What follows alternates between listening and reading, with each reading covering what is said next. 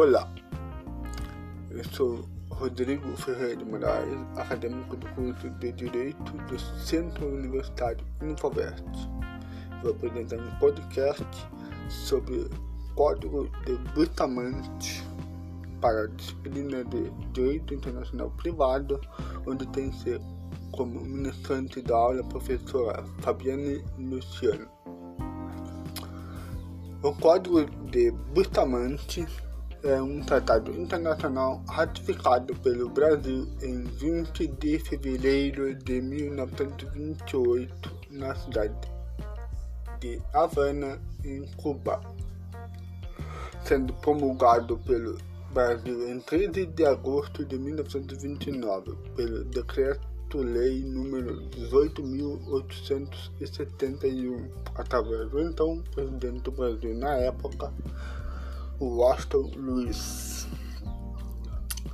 O código de Bustamante, na época em que foi estabelecido, vinha com o Instituto do Divórcio. Sendo assim, os artigos 52 e 54 do referido código acabaram não sendo recepcionados pelo nosso ordenamento jurídico, ficando de fora por muitos anos até ser introduzido pela Lei 6.515 de 26 de dezembro de 1977, pelo então presidente Ernesto Geisel. É, o artigo 52 do Código de Bustamante diz que o direito à separação dos corpos e ao, e ao divórcio é regulado pela lei do domicílio conjugal, mas não o domicílio se a lei pessoal de ambos os cônjuges não os autorizar com iguais efeitos. Esse artigo se refere sobre qual lei deve ser observada no caso de divórcio, de onde moram os divorciados ou separados.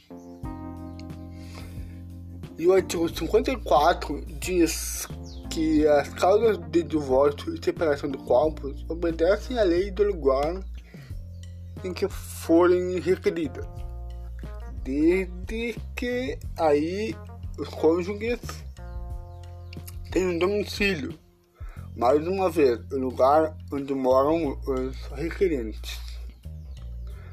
E na lei 6.515 de 1977, onde o divórcio e a separação são tratados mais amplamente, mais detalhadamente, a nossa Constituição de 1988 traz em seu artigo 226, parágrafo 6, onde diz que o casamento será dissolvido pelo divórcio redação trazida pela Emenda Constitucional 66. Antes dessa emenda, só era possível o divórcio se fosse por via judicial, por mais de um ano ou se comprovada a separação do fato por dois anos.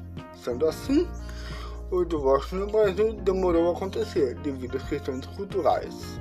Isso foi previsto lá em 1929 pelo Código de Bustamante.